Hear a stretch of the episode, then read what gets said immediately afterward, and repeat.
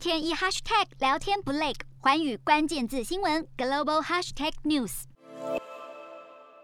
美国 CDC 十一月二号宣布，建议五到十一岁的儿童施打辉瑞疫苗，而且从三号开始已经针对这个年龄层展开疫苗接种。加拿大的安大略政府也正在制定要向五到十一岁儿童推出疫苗计划，但并不会强制接种，而是将决定权留给父母亲。同时也表示不会依赖儿童接种疫苗达到接种目标。不过，公共卫生部八月发表一份最新报告指出，如果不为十二岁以下儿童接种疫苗，安大略省很难达到群体免疫的目标。而最近疫情大规模回温的中国大陆，为了加强疫情防控，最近开始启动三到十一岁儿童疫苗接种计划。而这项计划是当局整体部署，十月二十七号在湖北、广东、河北、青海、浙江等地宣布消息。其中，长三角地区的上海跟金华，则是在二十七号当天通过幼稚园直接向家长宣布。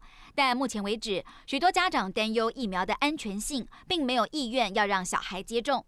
再看到日本各地陆续开放让十二岁到十五岁的青少年施打辉瑞或莫德纳疫苗，至于十二岁以下儿童尚未开放。再看到疫苗施打进度一直维持在前段班的以色列，十二到十五岁的青少年已经有超过半数打完一剂。不过五到十一岁目前只开放高危险群接种。拉丁美洲的部分，阿根廷也是扩大接种年龄范围，十月一号开始开放三到十一岁的儿童施打中国的国药疫苗。